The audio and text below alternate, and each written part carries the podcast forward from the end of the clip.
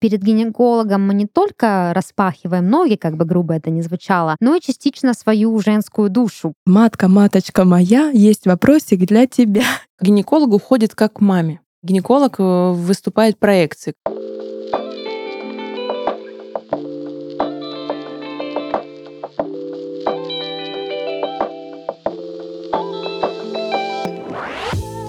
Всем привет! Это подкаст журнала «Героиня», и мы его ведущие. Я Дарья, бывший главный редактор журнала «Героиня» и креатор студии подкастов Red Bar. Я Юлия, журналист и главный редактор журнала «Героиня». Я Регина, интегративный психолог, дизайнер и инструктор по йоге. Здесь мы будем говорить обо всем, что волнует женщин, и отвечать на письма наших читательниц и слушательниц. Спонсор этого сезона – Constant Delight, итальянский бренд профессиональной косметики для волос. А этот подкаст мы пишем в студии Red Bar.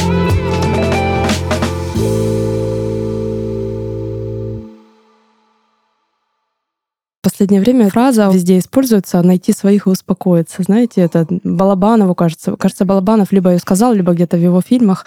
Ее сейчас любят во всяких пафосных э, использовать темах. Так вот, я ее тоже хочу вспомнить, но в контексте медицинском. Найти своих и успокоиться. Мне кажется, что э, к определенному возрасту ну, не знаю, у всех, наверное, он разный, но вот лично по моим ощущениям, Хотя у меня тоже еще этот список не полный, сейчас поясню. В общем, хорошо бы каждому человеку иметь уже список проверенных специалистов. Mm-hmm. Типа, вот у меня есть свой стоматолог, есть свой там э, терапевт, то есть ты уже знаешь, да, у вас уже отношения налажены, там подвязочки, и вы уже такие на вечеринке сидите и делитесь контактами психологов, э, стоматологов, хирургов и всех остальных. Так вот, особенно, на мой взгляд, важно правильно подобрать, ну вообще, конечно, в любой сфере, касающейся здоровья, хорошо бы компетентного специалиста рядом иметь, но особенно, когда речь идет о гинекологах. Поэтому предлагаю поговорить говорить о том, как найти своего гинеколога и успокоиться.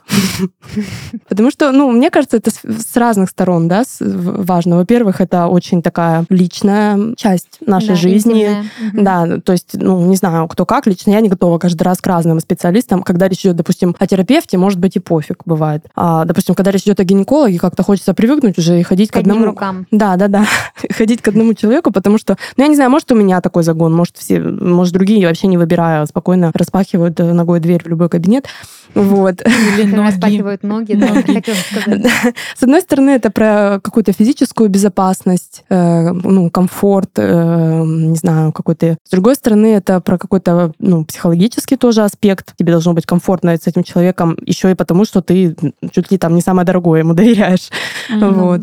И в то же время это должен быть, ну, компетентный специалист. То есть это речь о твоем здоровье, это очень важная тема. Я знаете, о чем подумала? Что э, перед гинекологом мы не только распахиваем ноги, как бы грубо это ни звучало, но и частично свою женскую душу, потому что очень часто именно от этих врачей ты получаешь оценку себя как женщины. Да, Поня... да. Я не имею в виду там, да, на вкус и цвет. А, я имею в виду, что так, рожала, не рожала, а что это мы так себя запустили, а что это такое, а ну-ка то, а ну-ка все. Я смотрю вот тут вот это, а вот там вот то. То есть я такое слышу постоянно от девушек, что одна гинеколог сказала, ой, у вас слишком маленькая матка, и что хочешь, то и делай с этой информацией, как вот, да. Или а, постоянно, да, за рождение что-то говорят, это прям классика жанра, особенно если гинеколог э, женщина в летах, то там еще посыпятся советы и мудрость. И мне кажется, что, э, ну вот я, например, когда иду к гинекологу, да, это определенная физическая безопасность, да, вернее, чувство, наоборот, незащищенности себя, но также еще и вот это вот эмоционально-моральная составляющая, когда я прихожу, и я очень не хочу, чтобы меня оценивали как женщину. Да, согласна. Когда я еще и без трусов. Да, и мне, я слушаю тебя, Юль, и потом тебя, Даша, думаю, что мне э, хочется сказать вообще на эту тему. И первое, это, скорее всего, про то, что как будто бы хочется быть более бережной сразу, аккуратной, такой заботливой, потому что тема супер табуированная. Не сам гинеколог, а вагина наша табуирована mm-hmm. веками целыми. И до сих пор, кстати, несмотря на то, что у меня там есть большой круг людей свободных в этом вопросе, Дальше есть круги, которые супер не свободны в этом вопросе. И поэтому сразу хочется быть аккуратной, бережной какой-то к женщине одновременно, к такой образу одной большой женщины. Еще хочу сказать, что... Будем бережны.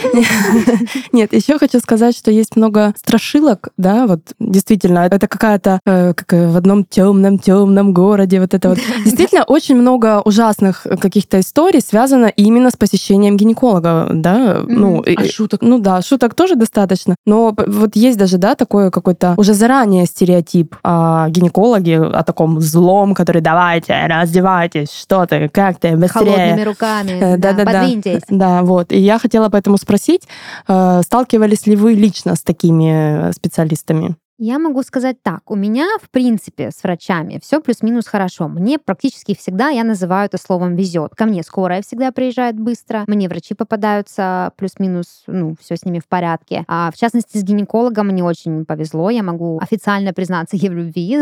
вот. Но а, я все равно сталкивалась с некими такими вещами. Обычно это все в муниципальных заведениях со мной происходило. Я не провожу сейчас никакой параллели и не вывожу никакую статистику, просто говорю как есть. С таким я сталкивалась чаще всего только mm-hmm. там, где я не платила. Вот, однажды ночью меня привезли на скорой в роддом наш, э, ну, городской, не для того, чтобы я родила, а потому что была необходимость сделать мне операцию. И вот тогда все как бы прошло хорошо, а второй раз, когда произошел похожий эпизод, и я испугалась, решив, что у меня повторилась та история, и снова поехала в этот роддом уже сама. Вернее, я убедила скорую, что меня нужно туда отвезти, потому что уже такое было. В общем, давайте, везите. Вот. И там ко мне отнеслись очень, скажем так, пренебрежительно. То есть, да, это была глубокая ночь, да, эти врачи там попросыпались, и были вынуждены в меня заглянуть. Я в тот момент почувствовала себя не женщиной взрослой, у которой есть проблема, и мне нужна помощь врачебная. Я себя почувствовала маленькой девочкой, которую пристыдили в том, что у нее вообще есть проблема. И это было... Я об этом очень много думала, и даже в своей голове сформировала речь, которую я могла бы сказать тому врачу в ответ да, на ее поведение, что, ну, во-первых, да, что я женщина, я взрослая женщина, я могла бы быть беременной, вы бы ко мне по-другому отнеслись тогда, да? Не факт, кстати. Не факт. Ну, то есть, э, знаете, был такой дискурс, что а, вот ты типа занималась сексом. И чё? Серьезно? Да, ну типа, ну вот вы занимались сексом, поэтому у вас вот такая проблема. Я на нее смотрю и понимаю, что в этот момент я чувствую, как, как по мне течет вот эта грязь осуждения. Хотя я взрослая женщина, мне 30 лет, я могу заниматься сексом, когда хочу и приехать в больницу после этого. Просто странно, да, что, мне кажется, гинеколог, как никто другой, должен смириться с тем фактом, что люди занимаются сексом. Ну да. Ну, я почему сказала про беременность, что если бы я была беременна, я бы тоже же занималась сексом. Вы бы меня не судили тогда, да, если бы я эм, приехала? Ну, это другое. Да. И, в общем, она на меня вот так посмотрела свысока, очень грубо обошлась со мной, когда я садилась на это ужасно неудобное кресло, да, и мне было такое ощущение, что я вот, я очень сильно ее раздражаю. И мне хотелось ей сказать, знаешь, Потому что у тебя был секс, а у нее, возможно, нет.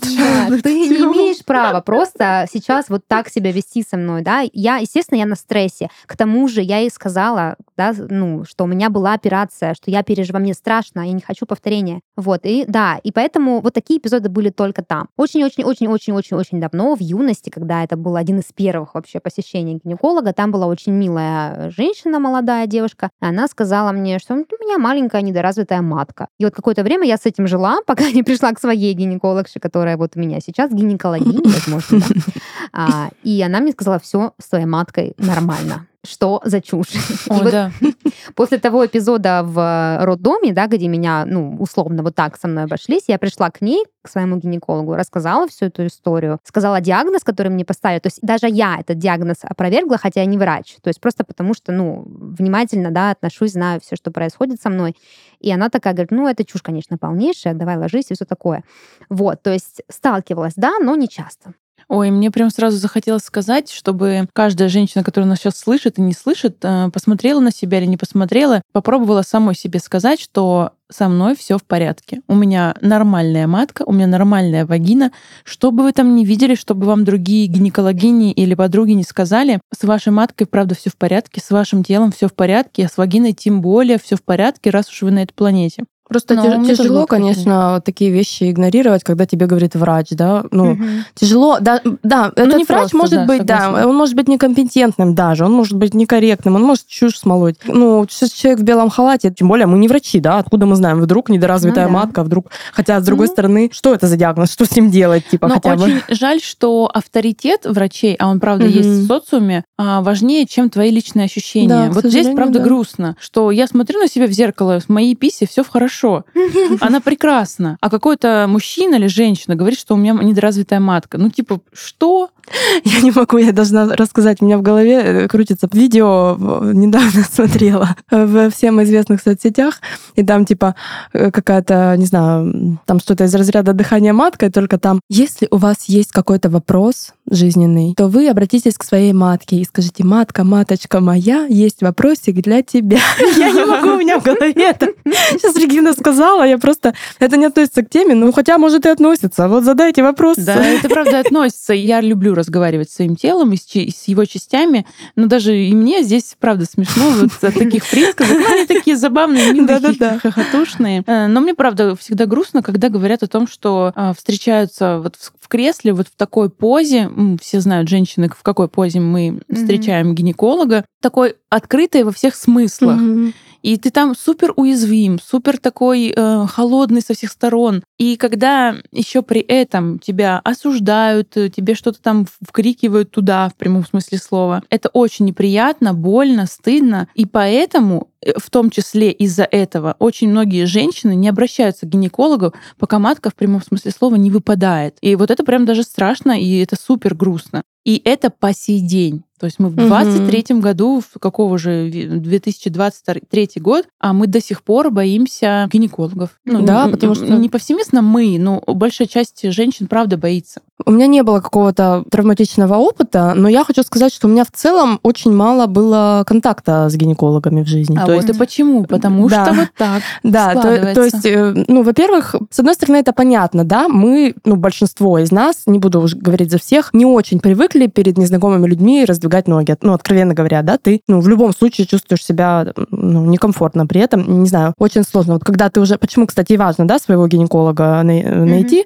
чтобы со временем в процессе общения как-то вообще этот контакт с этим врачом, который все-таки необходим, то есть ходить на обследование на регулярный, даже если вас ничего не беспокоит, регулярно это я имею в виду раз в год или раз в два года, необходимо действительно, особенно там после определенного возраста, когда там нужно скрининги проводить э, по поводу там рака, ну, в общем, рака шейки матки и рака молочных желез. Есть какие-то необходимые вещи, то есть десятилетиями не обращаться к специалисту просто потому, что у тебя ничего не болит, это тоже неправильно. Мгм. И я это говорю сейчас как человек, который так поступал. То есть я сейчас не сверху такая рассказываю, как вам жить. да. Э, Единственный момент, что, в общем, у меня после где-то лет с 13, с 14, в общем, у меня очень долго, там, десятилетия, у меня э, очень болезненные менструации. Ну, там нашлась причина, почему. Ну, то есть это, в принципе, у многих, да, но тут прям вообще очень сильно. Это была моя единственная жалоба, и когда вот какой-то школьный осмотр или перед университетом, я не помню, в общем, когда я первый раз попала к гинекологу, это единственное, на что я пожаловалась, вот, э, и, ну, никакой реакции, ну, то есть она сказала, ну, типа, Твоя женская планида. ну, типа, да, как сказала мне мама сначала, ну, и причем у меня с, с рвотой, с тошнотой, с обмороками, ну, прям очень дикие боли. Мне постоянно скорую то в школу вызывали, то еще, ну, если что-то случается. То есть я боялась вплоть до того, что выйти, ну, на улицу, ну, где-то оказаться уязвимым, Ну да. где-то не дома. И при этом я больше 10 лет ничего с этим не делала и так жила каждый месяц, потому что сначала мне мама сказала, типа, ну, терпи, такая наша женская доля, а потом э, гинеколог, которому я на это пожаловалась, просто сказала, ну, вот пейте обезболивающие, а я не могла их пить, потому что когда у тебя резко падает давление, тебя начинает Конечно. рвать, ты не можешь ничего в Офигеть. себя Мгм. засунуть. Вот. Ну и все, и больше она ничего не сказала. Я больше и не обращалась, потому что, а что, сказали же Ну все, да. что это нормально. И только года три или четыре назад, наверное, я совершенно практически случайно зашла. Мимо проходила. Да, мимо проходила. Совершенно случайно судьба занесла меня к гинекологу, тоже без определенных жалоб, кроме, ну, вот это. И я такая, ну, я вот, вот так и так, хотя вроде как, э, ну, не ожидая никакой помощи и никакого ответа, на что выяснилось, что этому есть причина, да, есть эндометриоз, есть такое заболевание, э, которым многие страдают. Я даже не знаю, сложно сказать, вот это, типа, это был плохой врач или что, но вот какое-то ощущение, что я, когда в самый первый раз за помощью обратилась, то есть я вообще, я была ребенком, и И, и я подумала, ну это не может быть, что это нормально. Типа, я не знаю, как объяснить. Но эта боль вообще нереальная. Просто в глазах темнеет от боли прям физически. Вот. И мне все вокруг говорят, типа, да, нормально, на выпей. Терпи, живи. Да. Мгм. Ты, Это просто ты женщина, поэтому... Да, жаль, Вот. что так случилось. Да, потом проходит э, больше 10 лет, и выясняется, что это ненормально, и что можно было пить, то, что сейчас и делаю, противозачаточные таблетки, ну, э, контрацептивы, оральные контрацептивы, которые просто решают, ну, они ничего не лечат, но они, пока тебе, ну, пока я не планирую детей, они убирают все симптомы, Ле- лечить это никак нельзя, это не лечится, но ты можешь свою жизнь, качество своей жизни значительно, как выяснилось, э, можно было улучшить, что я и сделала сейчас.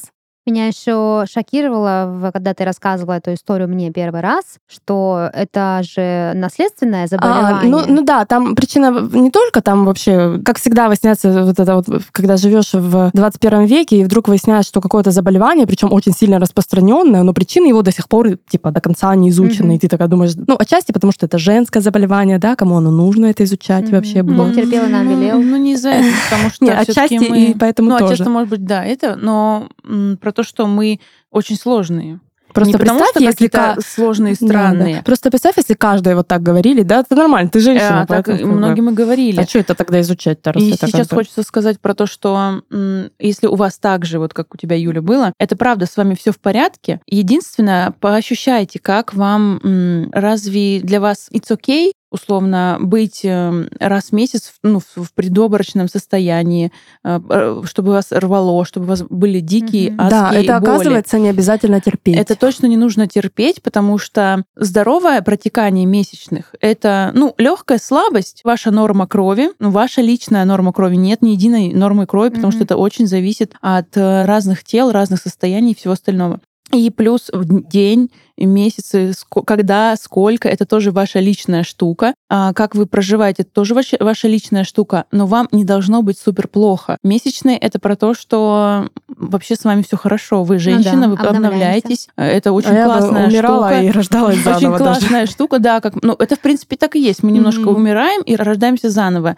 Это очередное доказательство того, что вы здоровы. Мгм. Поэтому, если вдруг у вас супер болезненные месячные, пожалуйста, прислушайтесь к себе, и, возможно, вам нужна помощь гинеколога. И я хотела бы сказать про противозачаточный. Я здесь тоже не совсем согласна. Это точно личная твоя история. Возможно, у тебя только так, но прислушайтесь, возможно, эта история не про вас. Противозачаточный — это тоже большая штука, которую нужно изучить каждой женщине, которая будет к себе это применять. И, возможно, вам не нужны будут вообще никакие таблетки. Ну, потому что тоже куча всего в зависимости от организма есть и разные побочки. Когда ты что-то на регулярной основе в себя вкалываешь, впиваешь, вкидываешь, тому есть последствия, и последствия не всегда прикольные. Поэтому перед тем, как их употреблять, пожалуйста, посмотрите на себя, на свои данные, на свои а, анализы Да, и на конечно, это не сам- да, никаких Да. самостоятельных назначений здесь быть не может. Это Ну. все делается со специалистом. И все-таки в защиту коков, да, хочу сказать, что я ни, ни в коем случае их всем не советую. Просто оказалось, допустим, в моем случае, да, что это единственное, что Да, может как тоже. минимум убрать симптомы, потому что лечить это никак нельзя. Вот. И вокруг них тоже ходит очень много предубеждений. Как с любыми, вообще с любыми препаратами, вам хороший врач всегда скажет, э, неважно о каком заболевании, вообще о какой сфере идет речь, что при приеме любых препаратов нужно всегда оценивать э, риск. Что больше Да, нанесет вам дискомфорта, либо испортит вашу жизнь, либо повредит здоровью ваше заболевание, либо этот препарат. Нужно всегда вот так взвешивать. То есть только при случае, если э, заболевание вредит твоей жизни больше, чем препарат, только тогда его стоит применять. Да, и все, что связано с нашими менструальными циклами, нашей кровью, которая вытекает каждый месяц, это очень зависит от состояния и качества жизни женщины, эмоционального в Да, первую да, очередь. да. Поэтому, пожалуйста, ну сейчас вот в защиту, опять же, современных гинекологов, они всегда спрашивают, как вы себя чувствуете, как вы живете с партнером, какие у вас отношения, потому что это первое, что влияет на то, как мы, я не буду болезненные ситуации брать, Мгм. это другое, а когда у тебя все с телом физически в порядке, но почему-то у тебя адские боли, обратите на внимание на свое состояние и на состояние своих отношений, а, в первую очередь с мужчинами. То есть хороший гинеколог, первую да, точку поставим, хороший гинеколог в идеале должен не только вашим интересоваться здоровьем физическим, но и спрашивать, как, Как вы любой, себя ви- в чувствуете. принципе, врач. Ну да, да, да, Да. да. И сейчас они, правда, стали это делать, ну, к счастью. А, я вот, кстати, про историю с эндометриозом, что в итоге еще и выяснилось, причин много может быть, не все они изучены, но одна из причин явно прослеживается, это наследственная причина. Тоже не только она, но она в том числе. Вот, и для меня стало открытием, что когда я сказала об этом маме, то у меня, ну, подозрение, стопроцентно ставить эндометриоз, это тоже скажу для наших слушательниц, нельзя стопроцентно по УЗИ и по симптомам поставить эндометриоз. Врач его может только предположить. Стопроцентно это можно узнать только при лапароскопии, когда тебе внутрь уже залезли. Но это уже в тяжелых случаях так делается, и уже увидели эти очаги. Вот. Но УЗИ и жалобы позволяют предположить с большой долей вероятностью и назначить какую-то схему лечения. Ну, не лечения, а облегчения симптомов, еще раз повторюсь, потому что это не лечится.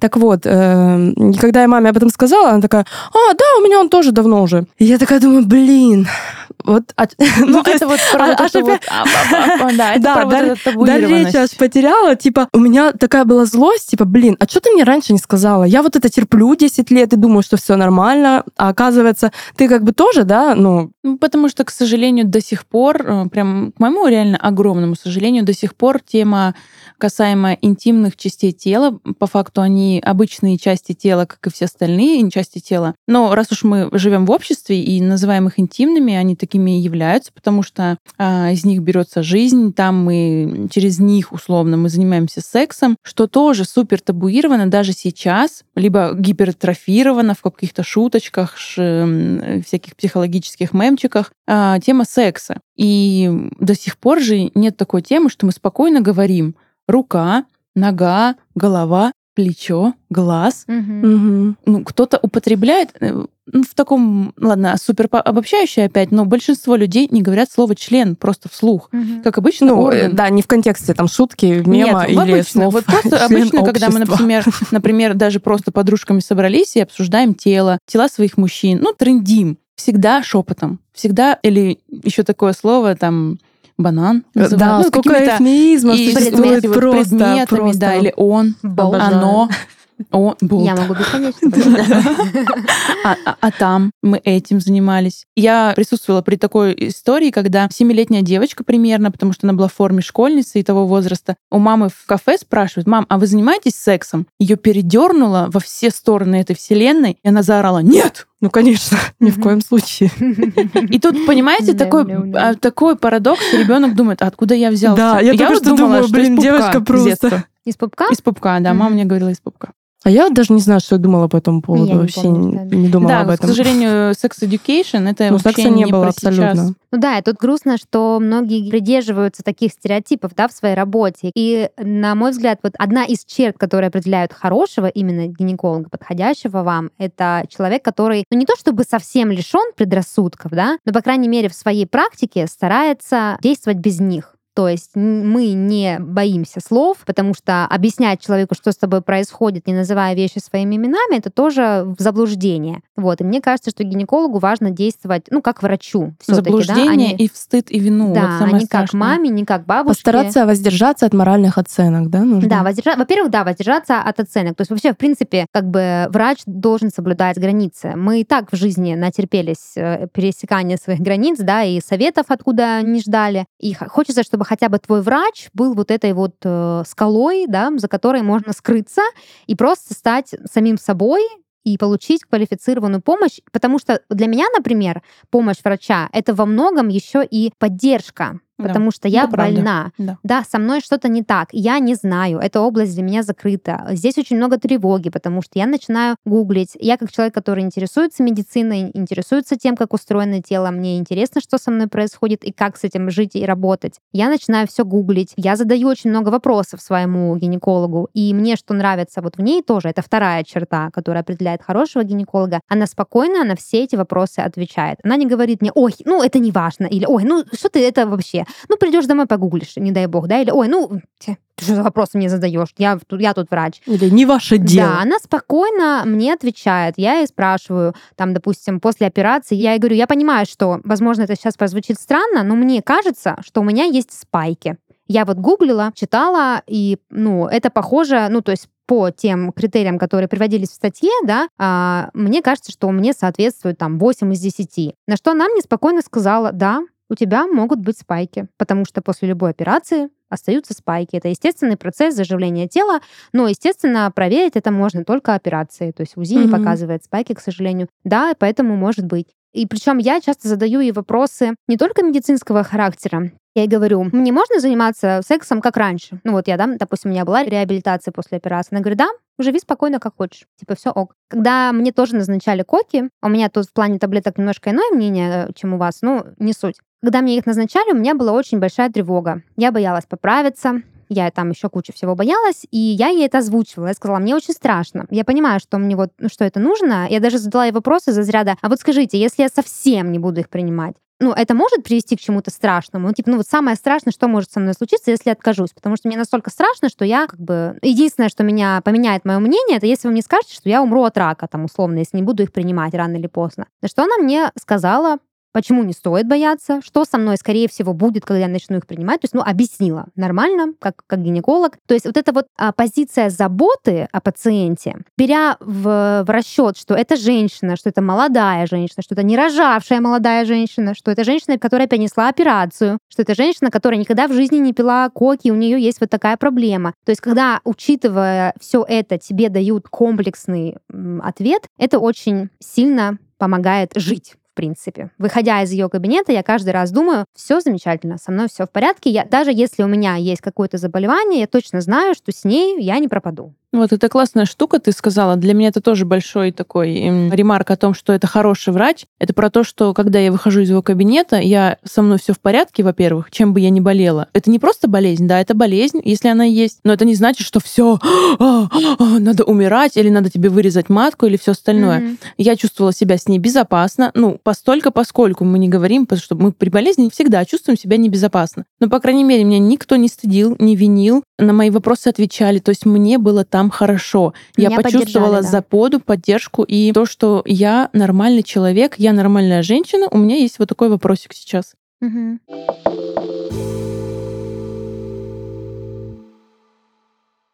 В народных рецептах красоты часто встречаются очень нестандартные ингредиенты. Например, наши бабушки и мамы использовали пиво в качестве шампуня, чтобы создать эффект шелковистых и блестящих волос. Считается, что дрожжи восстанавливают поврежденные волосы, спирт улучшает кровообращение в коже, хмель стимулирует рост волос и делает их мягкими. Но есть важный нюанс. Пиво из магазина не подойдет, так как в нем почти нет натуральных компонентов. К тому же запах напитка впитается в волосы надолго, а это не самый приятный бонус. Чтобы волосы действительно становились послушными и шелковистыми, лучше использовать профессиональную косметику. Например, линейка с протеинами шелка от бренда Constant Delight восстанавливает ослабленные и поврежденные волосы. Шампунь сделает их крепкими и эластичными. Локоны становятся плотными и приобретают здоровый вид. Спрей капельки шелка предотвращает сечение кончиков, защищает окрашенные волосы, а также спасает от высоких температур при укладке. Такое средство точно поможет создать красивую прическу. С итальянским брендом Constant Delight тебе не придется искать народные рецепты. Все лучшие компоненты, подаренные природой, уже включены в состав продуктов. Косметика Constant Delight создана для стильных преображений и эффективного ухода за волосами. Подари себе бестселлер бренда Constant Delight. Шампунь и эликсир из линейки 12 в одном с натуральным составом заботится о коже головы, уплотняет структуру волос, увлажняет, питает и сохраняет цвет. 12 волшебных капель, и ты великолепна. Заказывай на Озон. Ссылка и промокод на скидку в описании.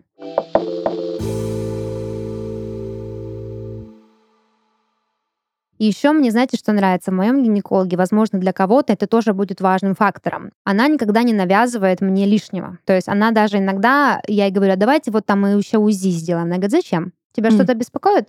Я говорю, да, ну, я это тоже ну, а ценю вообще. Там как бы, ну, для этого. Она говорит, нет, ну, мы с тобой это делали несколько месяцев назад, с тех пор там, скорее всего, ничего не изменилось. Особенно есть стереотип, что вот именно платные врачи. Mm-hmm. Ну, это, возможно, не стереотип, возможно, действительно такие есть специалисты. Я просто не сталкивалась. Есть ощущение, да, вот так же, как есть предубеждение, что бесплатные врачи, они обязательно плохо сделают. Это предубеждение, еще раз говорю. Э, также есть такое же убеждение, что платные обязательно будут вот mm-hmm. тянуть деньги. Хотя я с хорошими в этом плане врачами, не только с гинекологами, когда ты говоришь, а давайте, может, это, а давайте то, mm-hmm. а я хочу, а можно, а тебе говорят, успокойтесь, расслабьтесь. Иногда, да, бывают ситуации, в которых врач больше роль психолога выполняет. То есть бывают ситуации, когда у тебя реально никаких проблем нет физических, ну, каких-то серьезных заболеваний или чего-то, а ты где-то нашла какую-то проблему, да, обратилась, и тебя успокоили, что нет, все в порядке, ты не умираешь, ты такого отлегло, да? Для тех, кто любит и позволяет себе быть эм, в вопросе психосоматики, вы спокойно можете обращать внимание на свое гинекологическое состояние через этот вопрос. Это, правда, соматическая тема, одна из первых соматических тем, поэтому первое, на что можно обратить внимание, это, правда, на свое состояние, на душу.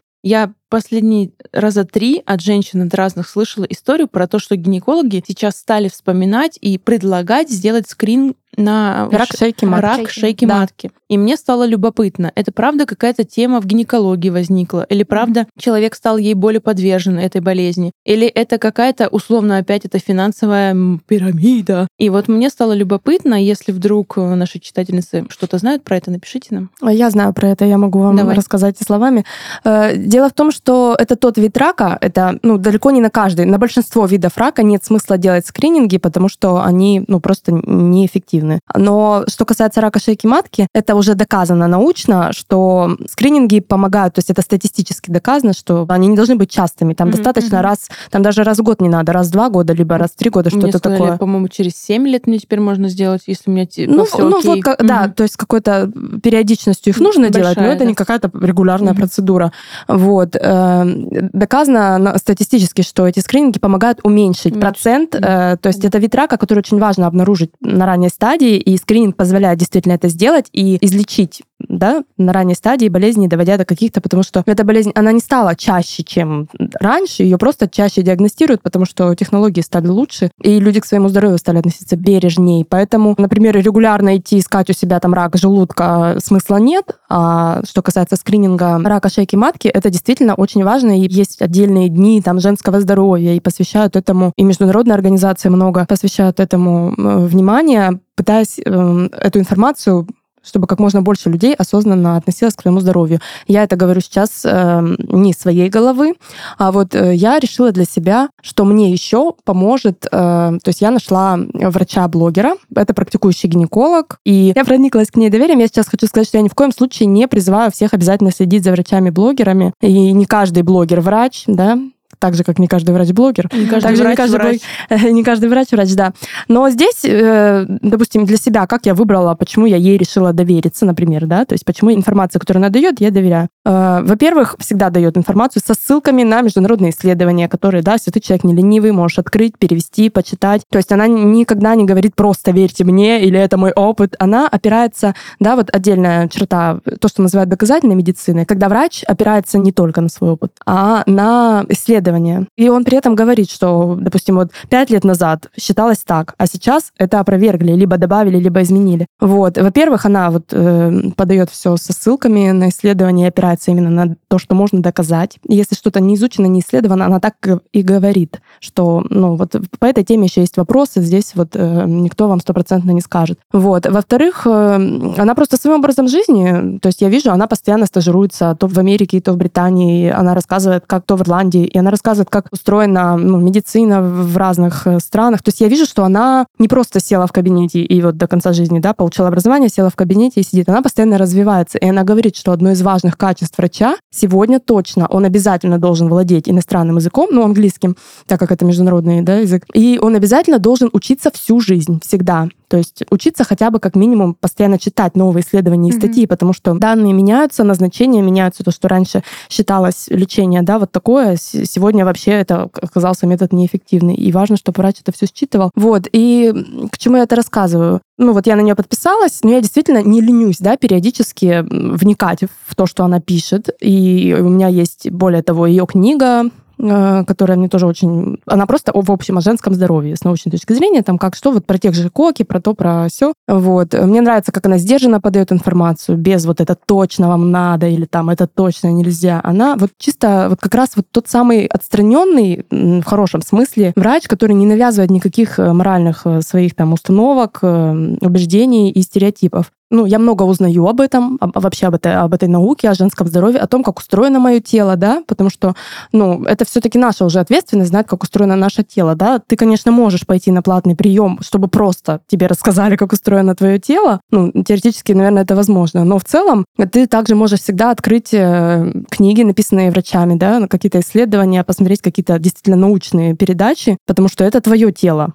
Это, ну, все-таки в большей степени твоя ответственность. Вот. И знание каких-то этих вещей и опора на вот такого, допустим, специалиста, в данном случае, который всегда у меня в кармане, да, в телефоне, мне помогает и отчасти оценивать компетенции специалистов, которым я уже хожу здесь очно, да, то есть вот я пошла уже, ну, допустим, в новом городе, мне пришлось заново, да, искать гинеколога. И мне было важно, то есть я сидела и оценивала, да, что она скажет, ну, как она себя будет вести, и мне все понравилось, это вот, опыт был положительным. Вот это еще один критерий, по которым вы можете, то есть какие-то базовые знания о своем здоровье, о своем теле все-таки, я считаю, должны быть у каждого человека, но их, к сожалению, нет. Да, да? я очень поддерживаю, потому что мы знаем все про Инстаграм, но не знаем, где наша матка находится, mm-hmm. например. И как она выглядит вообще, mm-hmm. многие ни разу да. не... Вы знаете, я сейчас вспомнила, что э, мне вот э, настолько комфортно с моим гинекологом, что я, бывает, даже обсуждаю и получаю от нее назначения, которые с гинекологией особенно не связаны. То есть, допустим, э, это она выписала мне витамин D, это она выписала мне, там, допустим, Нет, но это все витамины равно для сосудов. Там, связано, да, наверное. Потому, потому что, да, ну, она вот смотрела мой общий анализ крови и такая, так, ну, тебе бы вот железо попить. Ну, вот,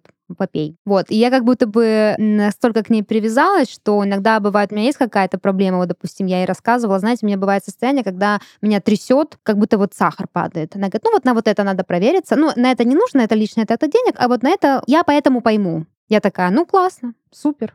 Да, но все-таки здесь сделаю ремарку. Это, это правда классно, но сделаю ремарку, что вообще специалист э, должен назначать и только те анализы, которые mm-hmm. входят в его компетенцию. То есть мне так нередко, допустим, э, гастроэнтеролог мне там сказала, или я не помню кто, ну, в общем, когда параллельно я там что-то спросила, что не относится, у нее даже, наверное, есть догадки, что-то она теоретически может подсказать, но она уже не как э, гастроэнтеролог, да, должна mm-hmm. подсказать, а просто там, ну, как знакомая, знаешь, как... Mm-hmm. Ну, та, это одно, потому что, а так она мне говорит, ну, я вот это назначить, ну, вы можете, но я не могу это назначить. Это вам должен назначить, допустим, вот другой врач. Mm-hmm.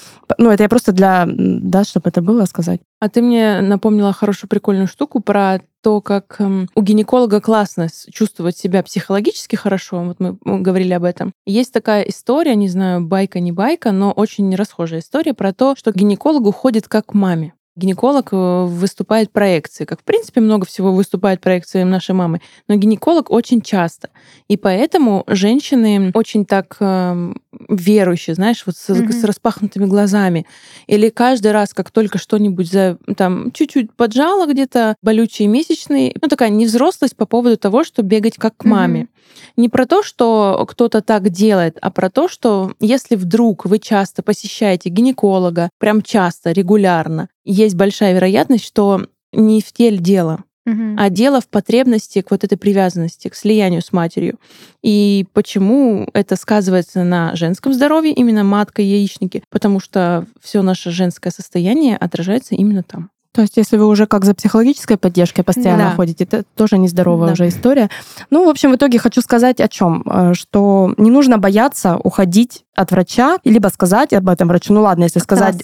Да, если сказать, допустим, бывает страшно, здесь и я признаюсь, что не настолько я, да, просветленная. Угу. Я, возможно, промолчу, но я никогда больше не пойду второй раз к этому специалисту, и вас я тоже к этому призываю. Неважно, платная, бесплатная медицина, она никогда не должна быть травмирующей для вас. Угу. Вот, поэтому не бойтесь уходить, искать другого специалиста. Также не бойтесь искать второе мнение, если какой-то серьезный диагноз вам ставят, или если вам просто говорят какую-то чушь, что у вас недоразвитая матка, Ну, или вот что-то, что вот вас как-то смущает, напрягает. Вот мы же часто интуитивно чувствуем, что ну что-то странно. чувствуем. Да, но мы этому не доверяем, потому что ну, в белом халате человек сказал. Поэтому иногда, иногда, если вот какие-то есть моменты, и речь идет о серьезных вещах, которые вашу жизнь, возможно, изменят, серьезных диагнозах, э, не стесняйтесь и не ленитесь, и не жалейте средств, чтобы обратиться за вторым мнением. Это поможет иногда сэкономить, иногда не наделать каких-то фатальных даже ошибок. И ваши ощущения это всегда превалируют. Да, Даже перед самым себе. крутым хирургом, гинекологом или всеми остальными.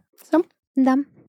Ну что, я предлагаю нам двигаться дальше и перейти к нашей рубрике «Комьюнити». Я напомню, что в этой рубрике наши слушательницы и читательницы нашего журнала присылают нам письма, чтобы мы дали им совет или, может быть, как-то обсудили эту тему. Если вам есть что нам рассказать или вас беспокоит какая-то проблема, на которую вы хотите получить наше мнение, пишите свои письма к нам на почту, ссылка всегда в описании.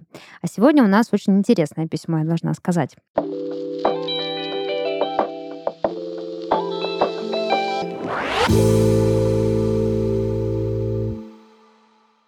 Привет.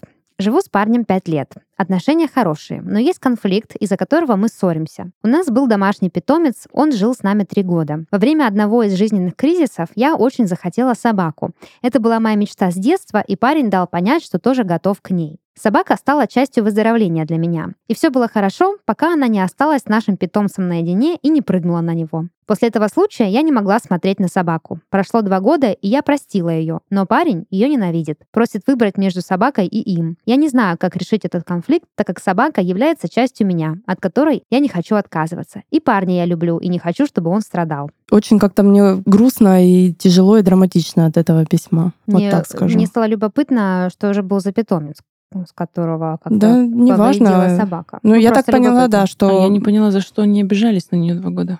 За то, что собака прыгнула и, очевидно, ну, либо, Наверное, скорее всего, да. убила А, маленького убила? питомца. Ну, я так поняла, да. что да, потому что иначе, ну, драмы такой бы не Мгм. было. То есть она через время смогла потом это принять, да, и, ну, условно простить собаку, хотя понятно, что собака здесь э, ответственности никакой не несет. Мгм.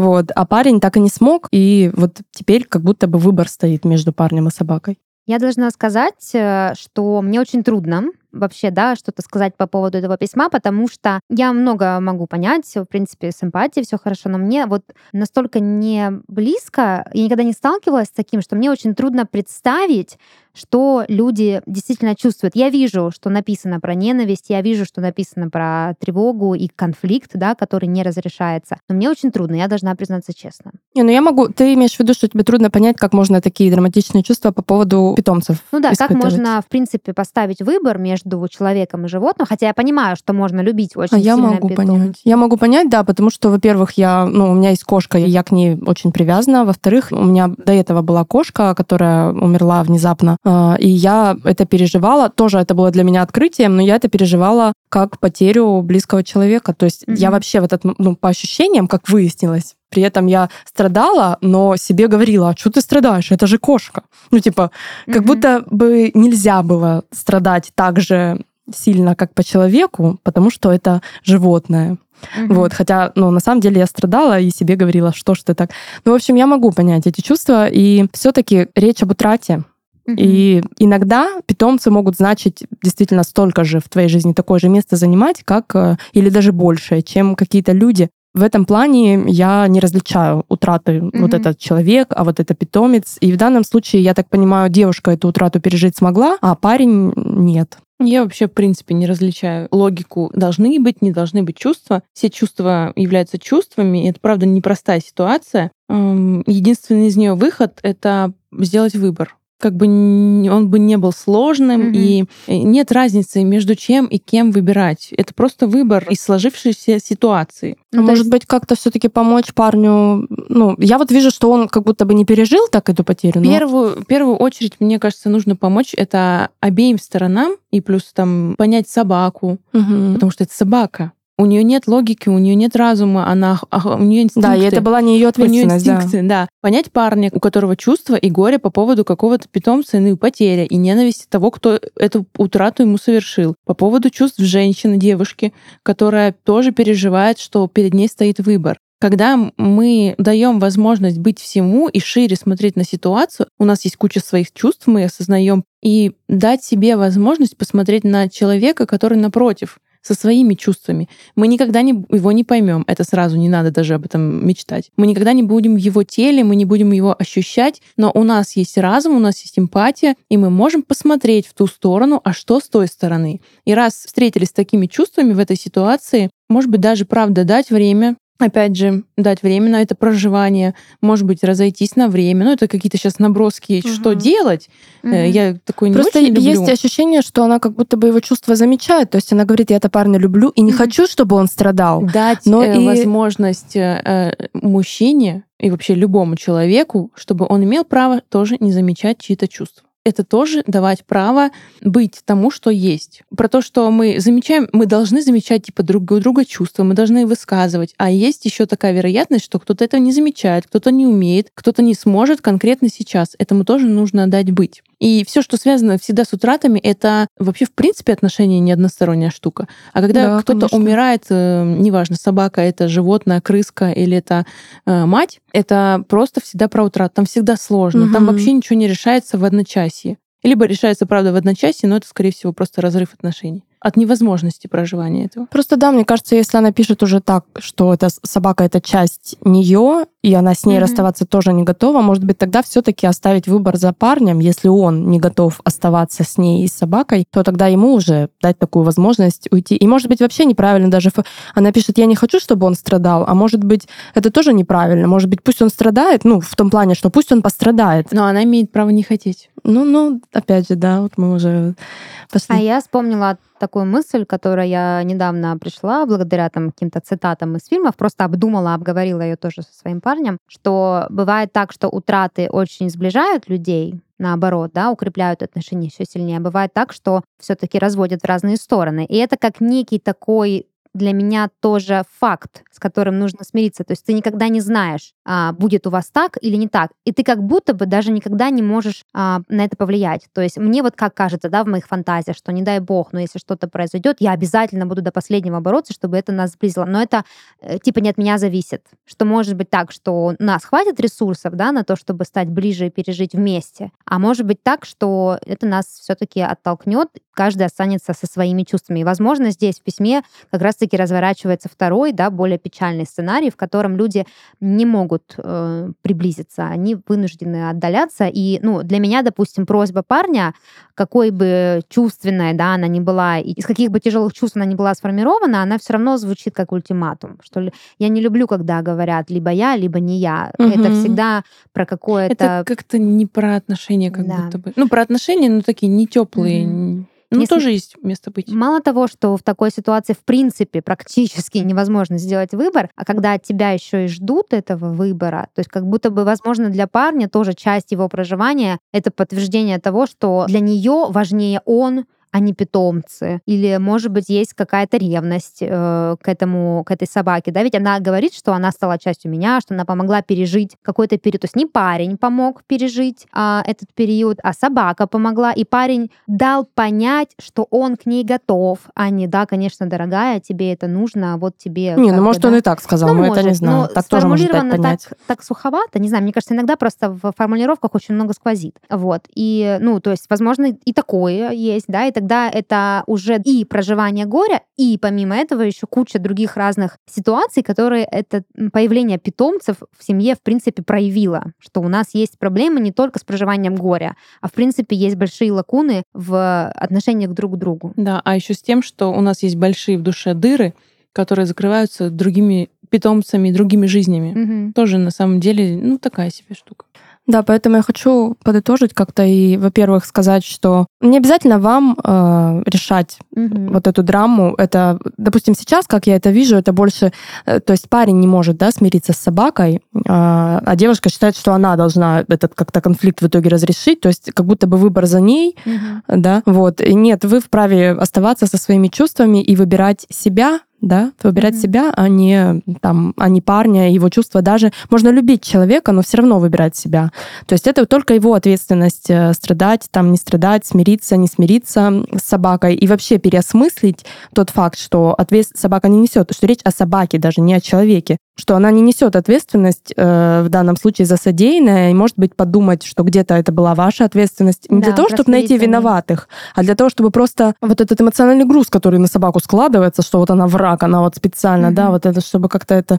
Но это, опять же, все касается парня. А вам я хочу еще посоветовать, уже как э, владелец питомца и неравнодушный к животным человек, э, еще задуматься о том, что в данной ситуации парень может делать какой-то выбор. Оставаться в этих отношениях с вами и собакой или уходить из них. У него такая возможность есть. А у собаки, для которой ее хозяева, хозяйка или хозяин, они все, весь мир абсолютно. Это правда. У собаки такого выбора нет. Мгм. Поэтому, ну, здесь, мне кажется, тоже стоит об этом подумать, немножко еще и с этой стороны. Поэтому мы вам очень сильно сочувствуем и желаем думать о себе и выбирать себя в этой ситуации, как бы это ни звучало. Да, да, да, вот это банальная фраза, но здесь это действительно так. Ну, Как бы приручить другого человека мы не можем, а в случае с питомцами это тоже ваша ответственность. Да, Такой питомцы- вид родительства. Да, Мгм. питомцы это часто проекция на детей. Ну. Поэтому так тяжело прожить это.